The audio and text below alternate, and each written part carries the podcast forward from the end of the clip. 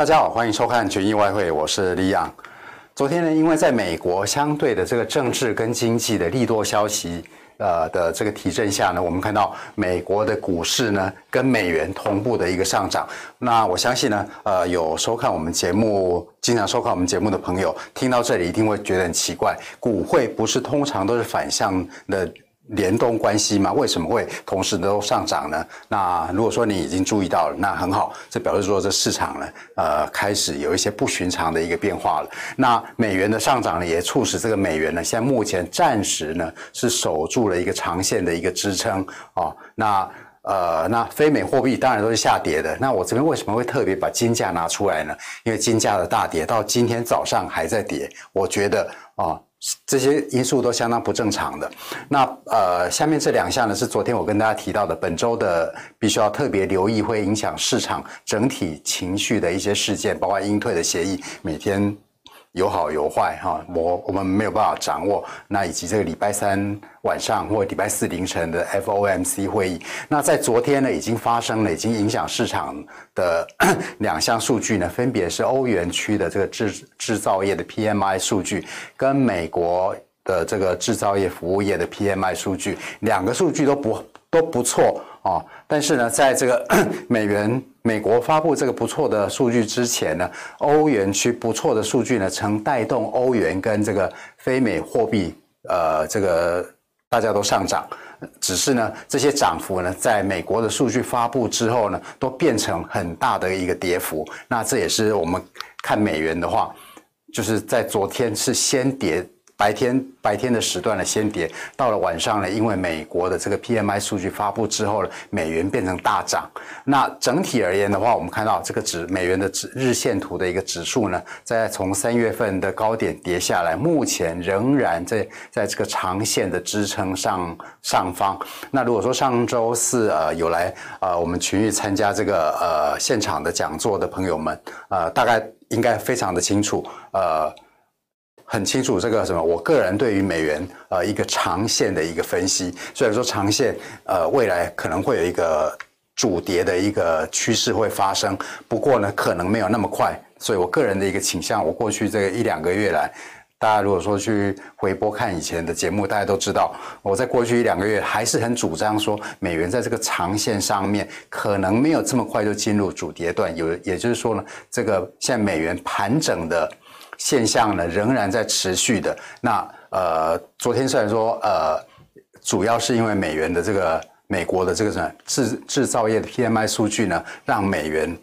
出现大涨。不过呢，呃，我觉得背后的原因更更有可能是因为美中的关系在近期呃。虽然说川普现在看起来大势已去哦，不过呢，呃，他似乎在卸任之前呢，还是要留下很多的一个传奇。所以我们看到，在经济面的话，他对于中国企业的打压呢，是不遗余力。余力，那像最近呢，呃，又国务院呢，美国国务院呢，又提出了一份大概九十家这个中国国企的这个制裁的一个名单。这些名单呢，呃，基本上呃，川普政府的认定呢，都是跟解放军有关系的。所以我想，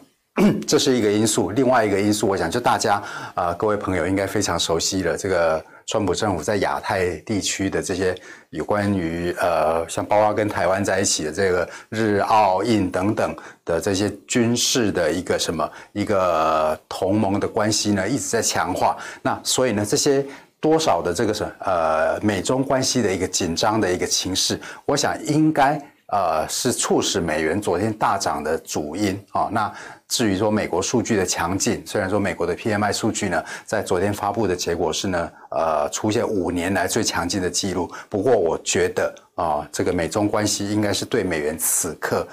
的一个涨幅是比较有关、比较有关联性的。那在我们谈到这个什么欧元区的一个数据跟美国的数据，我们就直接来看一下这个 这些数据呢。影响影响这个汇市最显著的一个欧元，那欧元在过去几天我们都跟大家提到，呃，在近期在美元还没有展开这个未来的一个可能的主跌趋势之前的话，我认为欧元还因为它占有美元指数六成的百分之接近百分之六十的一个的成分，所以我认为说在美元还没开始大跌之前呢，它的交易区间呢都还高位都还是在一点二。那近期的话，一个区近期的一个区间底部，一个是先前的大概一点六哈，但是有可能会看得更低，大概一点五。那如果说你从很长线的话，如果说呃，again，如果说各位朋友有有来参加我们上周四在群益举办的这个现场讲座的话，大概都有都。都有听到我在我对于欧元很长线的一个分析，那大概在一点一五这边，我觉得是一个长线的一个一个进进场位。那如果说你需要这个资料，可以跟我们的在群组跟我们的小编联络，一下我们的小编应该是蛮乐意会把这个我们讲座的资料这个发送给大家。那这是欧元，那所以我们如果说把它换成三十分钟图的话，我想大家可以看得更清楚。啊，昨天在下午时段，就是欧元区的这个 PMI 数据，呃，看起来是超越预超过预期的。那我们看到欧元是几乎要逼近呃十一月份的一个高点一点一九二啊，几乎要达到了。不过呢，在美国的数据更强的情况下，我们看到欧元呢从一点一九的上方呢跌到一点一八的下方，这个跌跌幅呢是超过了一个百点。那这个。并不是太大的一个特例。那因为所有的非美货币都在美元上涨的时候下跌。那我特别要提出来的是这个黄金。黄金从昨晚，黄金这个什么？昨晚从美元开始涨之后，它开它开始跌，但是它的跌幅呢？如果说我用小时图给大家看的话，它的跌幅老实讲让我觉得有点压抑啊。其他所有的非美货币跌完之后。都有都有回档，都有反弹，唯独金价到了今天早上还在跌啊！那金价从昨天的高位一八七五、一八七六跌到今晨，这大概我们开始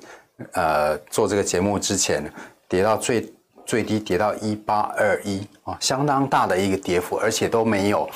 没有什么显著的一个反弹。那在这里，我我今天在一。一开始的时候，标题就跟大家提到了，特别点出来说金价大跌。我不知道说金价这边大跌什么。当然，第一个原因，黄金它是用美元来定价，美元上涨，当然黄金大部分的时候就跟着下跌。但是我认为呢，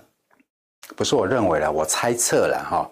因为刚刚我们一开始提到了说股汇通常有反向的一个关联，但是呢，看我看到昨天是股汇是相同方向的一个运动，这让我开始在怀疑说这个资产的关联性是不是变化了？如果说这个变又开始有变化的话，通常是对于风险资产是要比较警惕的。那另外我要特别提出来的是，呃，黄金相较于其他的非美货币或资产这样连续性的一个大跌，我不晓得。我说我预在预测一些事情，这是不是代表说年关将近了，大家有 需求这个现金要变现？那如果是这个这如果是这个原因的话，我想这对于大家对于这个年底之前的风险资产是要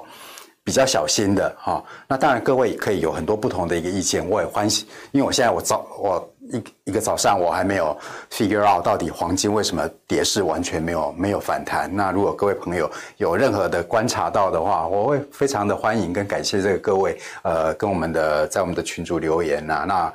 呃，我会跟跟跟各位朋友来讨论。所以我点出这个黄金的用意是让大家知道说，这是让我观察到这从昨晚到现在，在整个。整个金融现象里面，让我特别留意的，除了除了一开一开始讲到了现在股会变成同向的关系之外呢，金价的大跌让我感觉也也很不寻常。那在这个这个什么呃，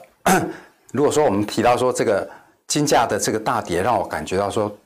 如果说市场是在变现，那这表示说大家对风险意识开始增高的话，那。呃，我就觉得说，近期的一些像很多资金流入商品啊，原物料商品跟商品货币的这个涨势呢，呃，可能操作上可能就要短线一点。像昨天我们提到这是纽币哈，昨天我记得我这是小时图，我换换到三小时图给大家看。昨天我记得跟大家提到说，纽币呃现在创了新高了，创了疫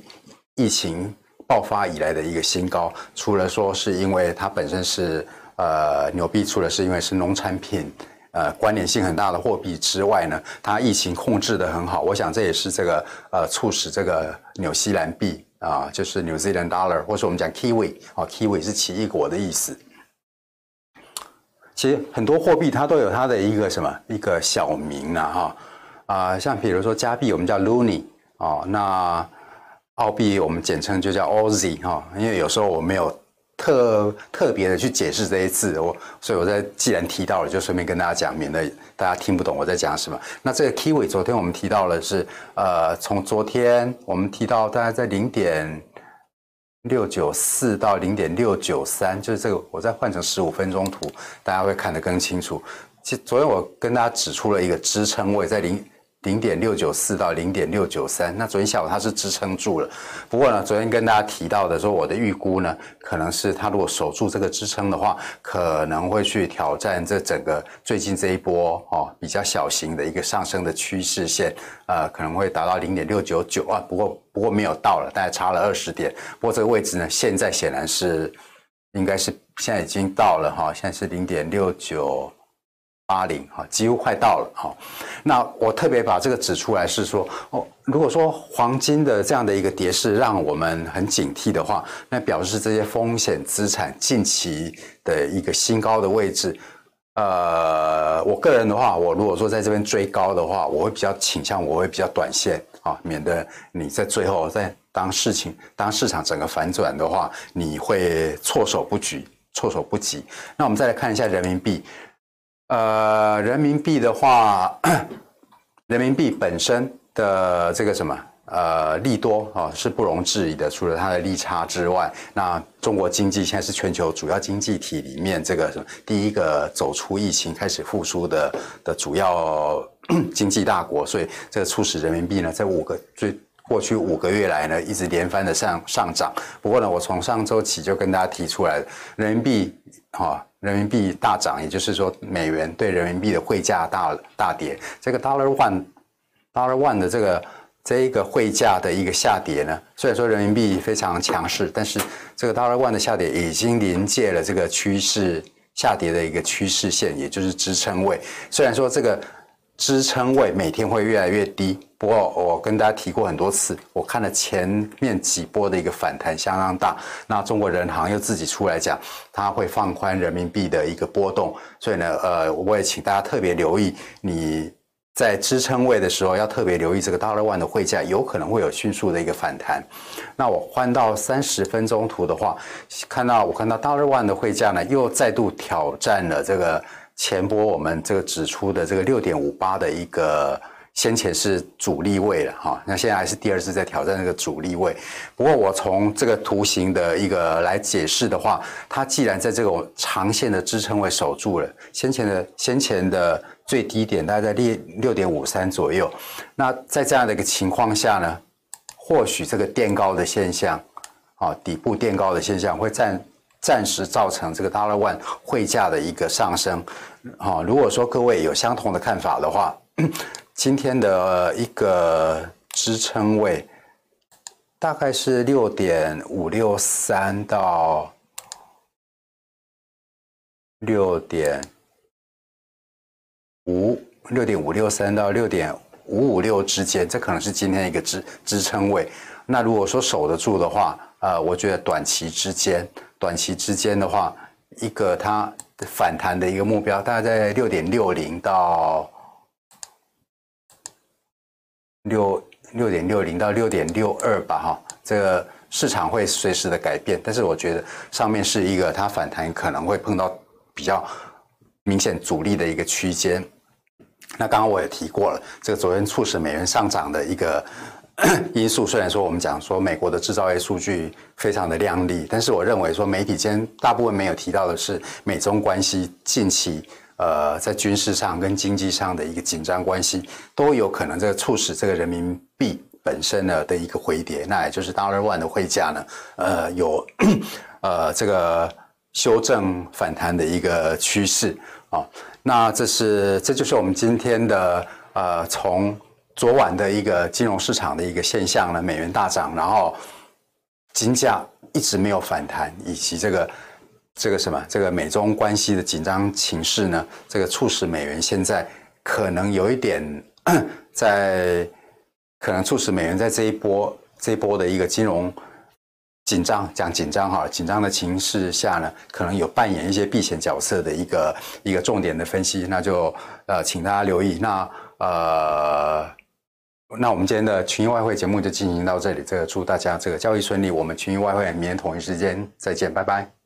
今天的直播结束喽！如果有任何问题的话，欢迎在下方留言。请大家按赞、订阅、加分享，开启小铃铛，才不会漏掉任何一支新影片。我们下次再见，拜拜！